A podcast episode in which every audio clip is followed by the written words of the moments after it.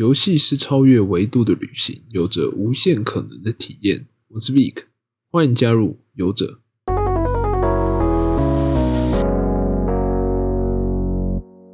Hello，大家好，我是 Vic。现在时间二零二一年五月十七的晚上十点零四分，欢迎收听游戏大老师。这个节目呢是在收集最近的游戏资讯，分享一个普通玩家略懂游戏的看法。首先呢，我刚刚看完了直播，就是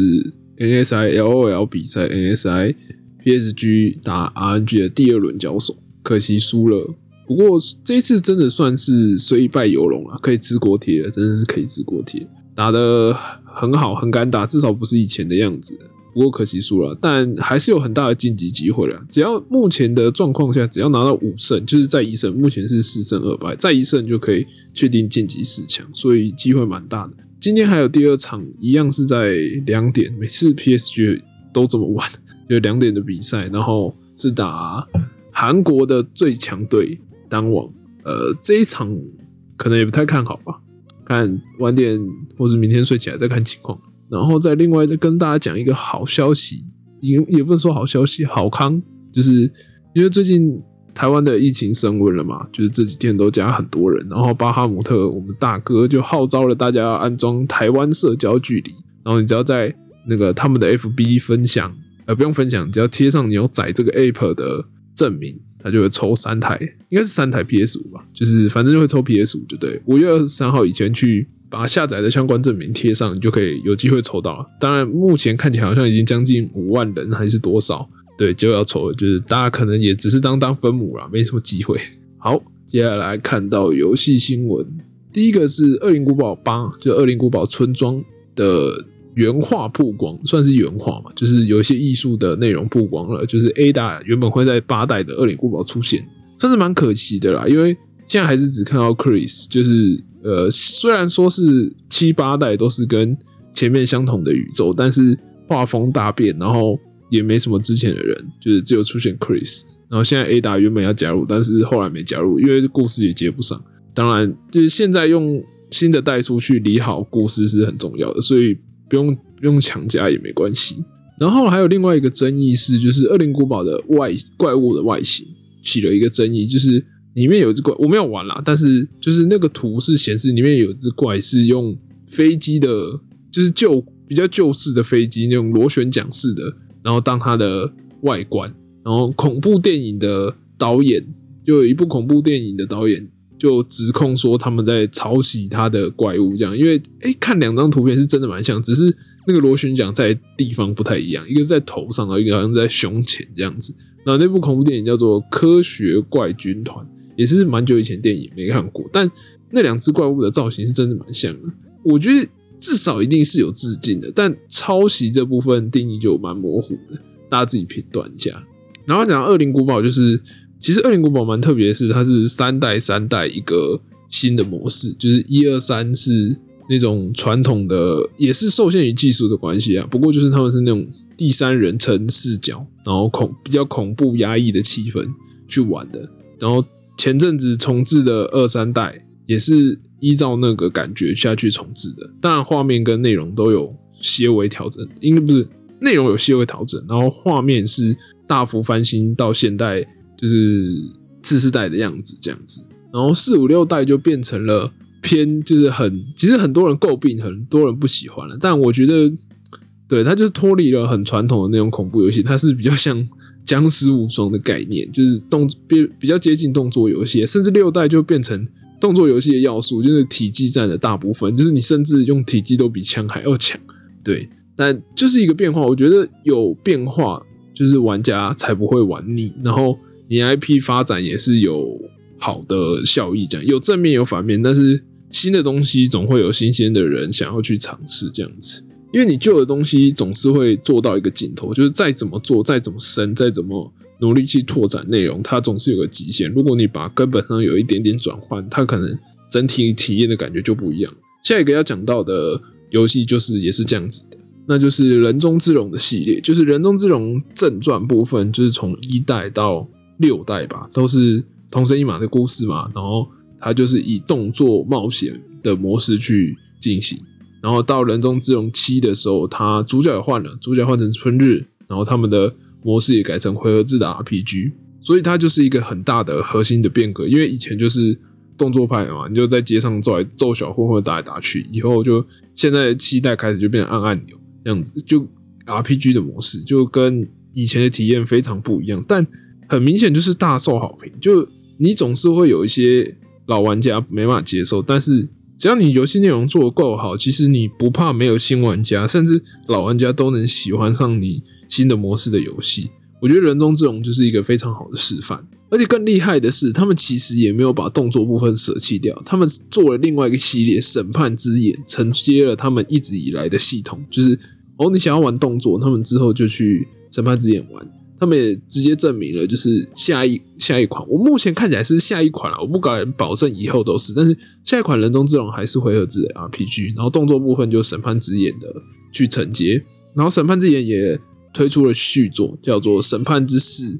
湮灭记忆，它公开了，然后也是再次由我们的木村拓哉再度主演，然后甚至有一些。知名的日本艺人也加入了串，呃，算是串场嘛，然后也有演一些角色，就像是玉木宏啊之类的。对，就是他们其实有把动作部分也有好好承接下来，甚至就是做了另外一款游戏，用更大规模、更强的制作能力去把动作部分再推广给大家。哎，就告诉大家说，其实你要玩这个部分的系统，你喜欢这样的游戏模式的话，我们还是有好好的把它承接下去。不过换了一个 IP，换了一个。内容给你这样子，你也可以去尝试。就是他们原本的那些老玩家也不会全部的流失掉。这样好的，下一则的新闻是腾讯的天美工作室宣布与 Xbox 结盟，今年将发布新作。大家可能腾讯知道天美工作室有点印象，我帮他回想一下，就是他就是做那些传说对决、王者荣耀，就是甚至帮国外大厂代工做做 CODN，就是决胜时刻手机版跟。接下来可会推出的宝可梦 MOBA，就是宝可宝可梦在手机上的对战游戏的工作室，对他们这一次跟 Xbox 结盟，我觉得其实也蛮明显的，他就有点算是反攻嘛，也不算反攻，偏就比较反向，因为天美其实是以手机游戏为主，但是它跟 Xbox 结盟势必是要推出更就是接近三 A 甚至是次世代的作品。他们在征才的时候也显示，就是他们要找一些会用 UE 引擎 Unreal，就是。虚幻引擎，然后他们要制作三 A 的开放世界游戏，他们有指特别指明开放世界这个桥段，所以我觉得他们跟 Xbox 合作是蛮正常的。很多现在国外大厂都会跟中国的某些游戏商合作，第一就是当然是他们的市场，第二就是他们技术开发力专注于手游上，所以他们一定有国外就是没有这些经验的人可以去学习的地方。像网易也跟暴雪合作啊，就开发。哎呦，破坏者 M 嘛，被大家骂到抽头的那个。但是你不能忽略最快市场啊，因为手游，我之前的文章有写到，就是你如果放弃手游市场，就等于你至少放弃一半的游戏市场，而且呢还是几年前的数据，接下来可能只会越来越高而已。玩游戏的人，手机就是一个最方便的模式，所以他更多人会去玩，更多人会去碰的话，你不接触这块，这这块市场就会直接消失。你还不如就是花点精神心力去跟一些厂商合作，然后把你自己的 IP 打造出一款好的手机游戏，让更多人去接触你的 IP，更多人喜欢上你的游戏，然后当然是赚更多钱，这也是非常重要的。游戏是一个商业的东西，不是大家都是为了，呃，应该说，就算只只是为了你要做出你心目中的游戏，那也要赚钱才活得下去。除非你真的很有钱，你不 care，那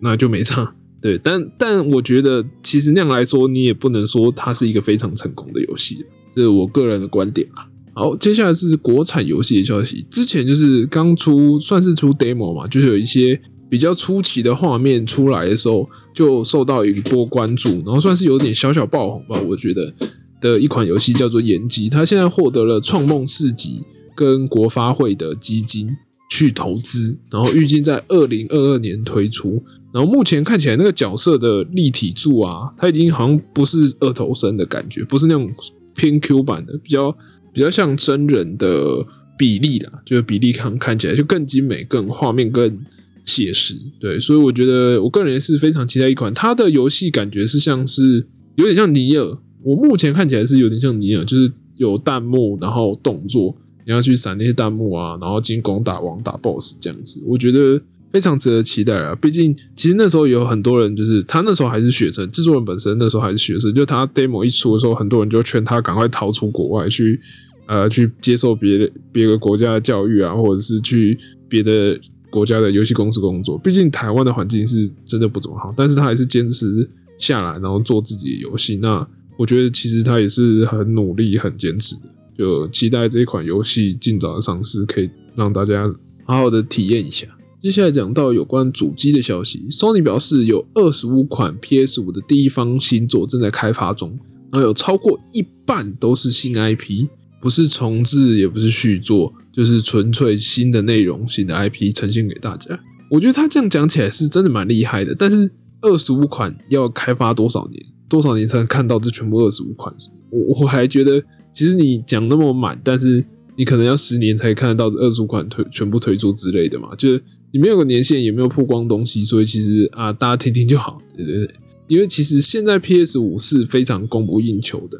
晶片的问题，然后它大家都要台积电晶片，什么都要台积电晶片，然后现在有疫情状况，整个生产都赶不上时程，然后至少他们有说过，Sony 有说过，至少在二零二二年之前，PS 五都会是供不应求的状况。所以其实我觉得现在你有很多很多新 IP 也没办法很多人玩到。你看 FF 七重置版，它也有说明，就是呃 FF 七重置版的 Integrate 就是那个升级版，有那个女忍者的版本，它一说至少会独占半年，但是代表很多人都玩不到，因为 PS 五根本就没有没有很多人拿到，所以就是那就只能看看匹方而已。对，所以我觉得呃你说有你有很多新作在开发，但没公布个影子啊，也没公布年限，甚至也没说就是接下来会有什么东西，可能真的要等六月吧。之前我们有讲到，就是六月有一场他会发布一些新作，就看六月那时候会公布多少。这样，好的，下一则是有关任天堂的新闻。任天堂社长向股东证实，就是为什么 Switch 欧洲会缺货呢？就是苏伊士运河的事件造成的。大家可能不知道苏伊士运河事件是什么，大家但是讲大排长龙，大家可能就知道了。对，就是那一台长龙卡在横在那边的时候，很多就是组装设备之类的。对，社社长就表示，哎，都卡在那上面，所以没办法过去啊，缺货很正常。但是我觉得，怎么大家都好像拿这个当借口，油不油不降价也是这个原因，然后卫生纸涨价也是这个原因，因为便宜的油卡在上面啊，纸纸浆卡在上面，什么东西都是因为那台 船卡住。对，然后所以涨价降价都不了，都没办法，然后缺货都是因为那段船关系。当然看起来好像真的也有可能是这样啊，因为毕竟大排长龙嘛，就那一台船，那台长龙船就整个卡住全世界的海运，加上现在空运又比较比较少，就疫情关系搭飞机人少，然后起降的数量当然也少，所以就真的是大排长龙了。希望这些东西赶快恢复正常，疫情也赶快恢复正常。最近台北真的。不能说台北，最近台湾也真的蛮严重的，大家要保护自己好自己的安全，注意身体的健康这样子。好，接下来有关电竞的新闻，刚刚有讲到英雄联盟，接下来讲 Dota Two，就是英雄联盟最大的敌手，就是 Dota Two，它的国际邀请赛去年停办，不像英雄联盟还是有办，去年停办之后，今年终于复活了，但它却是办在欧洲疫情算蛮严重的瑞典，对。瑞典在我的资料中，它五月五号在中央社的资料是显示，它的疫情它是不采取封锁措施，它就那种让大家自己回家，然后自己过好自己，算是自主管理、信任制这样子。然后它在四月三十到五月三号之间新增了一万四千九百五十例，就是将近一万五。他们的死亡率是百万分之一千三百八十八，它是远高于一些丹麦啊、挪威，就是一些北欧国家，其实都比它好一点，都比它好啊，不能说好一点，就是瑞典算是中高严重的地区。当然，还有不能说它的信任值就不好，因为其实它的很多的数据上来看，也是低于许多选择就是封闭封锁的欧洲国家。对，但就不应该选择这个地方啊，它明明就比较严重。你应该选择一个比较好的地方，也不知道 V 社他们自己是怎么想的，就只希望他们好好做好最严格的防护，保护选手，保护观众，甚至现场不要有观众都没关系，就是选手聚在一起打这样就好了，对，让大家有一个参与一个庆典的感觉，这样就好了，就保护好选手，然后打个精彩比赛这样子。好，接下来讲到产业的新闻，Ubisoft 公布了财报，《怒海战记》三度的延期，至少到明年三月以后才看得到了。我觉得这款游戏也是，呃，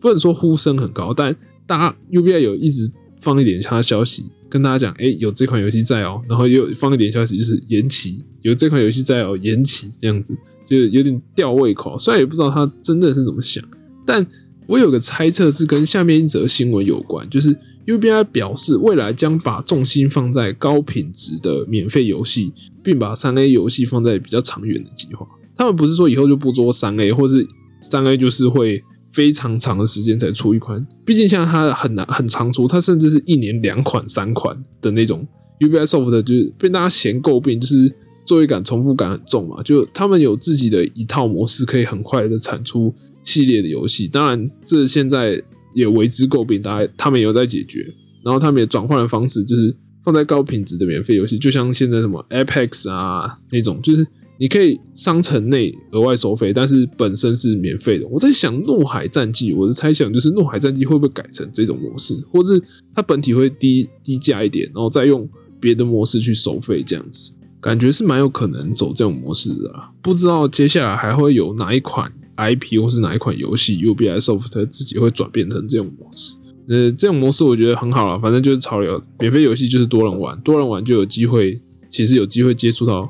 更多人赚到更多钱，这样子。好，下一款游戏呢，也是有关于就是新的付费体验的感觉。呃，是他们自己说，就是 EA 的 CEO 说，他们《战地风云》系列最新作将在六月发表，就是六月会有新的消息。而且他还强调，就是他们不会采用就是之前 DLC 模式，就你买豪华版，然后或者是完整版，他就后面的 DLC 会免费付给你。不然就是你可能后面还要再花钱买 DLC，这样他们会采用一个新的付费的模式，但现在是什么还不知道。我猜可能，嗯，就可能是战斗通行证跟什么的结合吧。因为我觉得你要创出一个全新的也很难。况且战斗通行证那么红，那么有用，大家一定会拿它来改造嘛。希望 EA 给我一个惊喜，当然不要是那种延上的惊喜啦。对对，EA 总是搞事，但希望这次不会再搞事。好，下一个消息是 Steam 的游戏有可能上到主机哦。老板菊芳在接受访问问到这个问题，就是哎，Steam 有可能游戏会上主机吗？老板就表示，菊芳表示说，哎，年底你就知道了。所以我觉得这就很明显暗示你就是可能会上主机游戏会多嘛，就比如说多传送门啊，或者是之前出的 VR Alex 这样子，就是大家都以为是三，但是不是三的那个。战力时空的新作《战力时空 Alex》就是 VR 版这样子，虽然是有点拓展故事了，但是毕竟不是三，大家还是继续笑，你就是做不出三这样子。所以有机会在主机上也看到了这一类的作品，就集合里面的也有可能，就看看接下来年底会有什么新消息给我。但你可不可以救救？算应该已经没救了，救救就是之前那个 Artifact。呃，神器就是已经宣告，就是你做了第一、第二版，就跟 E A 前面前面讲到 E A 的那个圣歌一样，他们就放弃了，因为他正式宣告死亡，神器也死亡，圣歌也死亡，所以也没救了。但我真的还是觉得蛮好玩的。好的，接下来看到持续在法庭上攻防的 Epic VS 苹果，它又有一些文件爆料啦，它显示二零一九年。的文件哦，是二零一九年，所以已经两年前了。它显示《死亡之岛二》会被 App Game 独占，独占多久没有讲，但二零一九年的文件加上《死亡之岛二》自己的开发商目前好像也过得不是太好，所以我觉得可以作废了吧。就之后有什么新消息再看看。当然，我觉得独占还是有可能的。Epic 就是钱多大傻逼这样子。啊还有他有讲到，Epic 曾经想花两亿美元买 PS 的游戏独占第一方啊，就是比如说像是《最后生还者二》那一类的地方工作室战神，他想花两亿美买一款游戏上 Epic Game。哦，我真觉得 F Game 为了他真的是有理想打破吗？我不知道他 开那么多钱去占那些苹果啊，占索尼占平台，到底是不知道他的想法在哪里？增加用户，打破垄断吗？理想真的那么崇高哈？不过，对啊，有竞争对玩家都是好的。反正大家都会紧张的话，内容平台都会越来越好。下一个文件曝光的消息是，GTA 五那时候限时免费，App Game 曾经有 GTA 五限时免费。虽然大家都觉得 GTA 五到底谁还没买，其实我也还没买。不过我也没有领啊，那时候限时免费过，它的用户暴增了七百万人，就知道 GTA 五的吸引力多大了。就新增了将近七百万的用户去领，就为了一款游戏想要去 App Game 上注册，然后重新领到那款游戏。这样只能说这个 App Game 的大傻逼的方法真的还是有奏效的啦。不过今天的下一条新闻就不是就是文件显示啊，或是爆料什么的，就是法院的文件显示出来，就是像是 Sony、任天堂、神送啊。或是 Spotify 之类的大厂都已经受不了了，拜托法院不要再公开这些一直被爆料出来的私密讯息。虽然它不是真正的，就是完全不能公开的内容，毕竟如果真的有的话，他们一定会有 NDA 或是什么条文去限制，说就是不让大家看到，不让大家知道。但这些就是一些法律边缘，但是平常人又不会知道的一些洽谈的内容。所以其实大家还是吃瓜群众吃的很开心，这样子。就看这个看这些八卦看得很开心，所以这些大厂就要求拜托法院不要再看了，不要再公开给大家知道这样子。我觉得也是蛮好笑，真的爆爆出很多料啊！这好几个月以来都很多料可以看。对，很可惜就可能到这边就终止了。对，好，最后讲到两个传闻，就是六七月苹果家可能会发表嘛，就是他每年也没有每年，就是每次发表的季节都差不多在这时候，然后他们可能会推出类似 Switch 的游戏主机。我有点不敢相信了，我觉得不太可能。但做了，我也是偏不看好，不成功。因为其实我觉得做游戏真的是隔行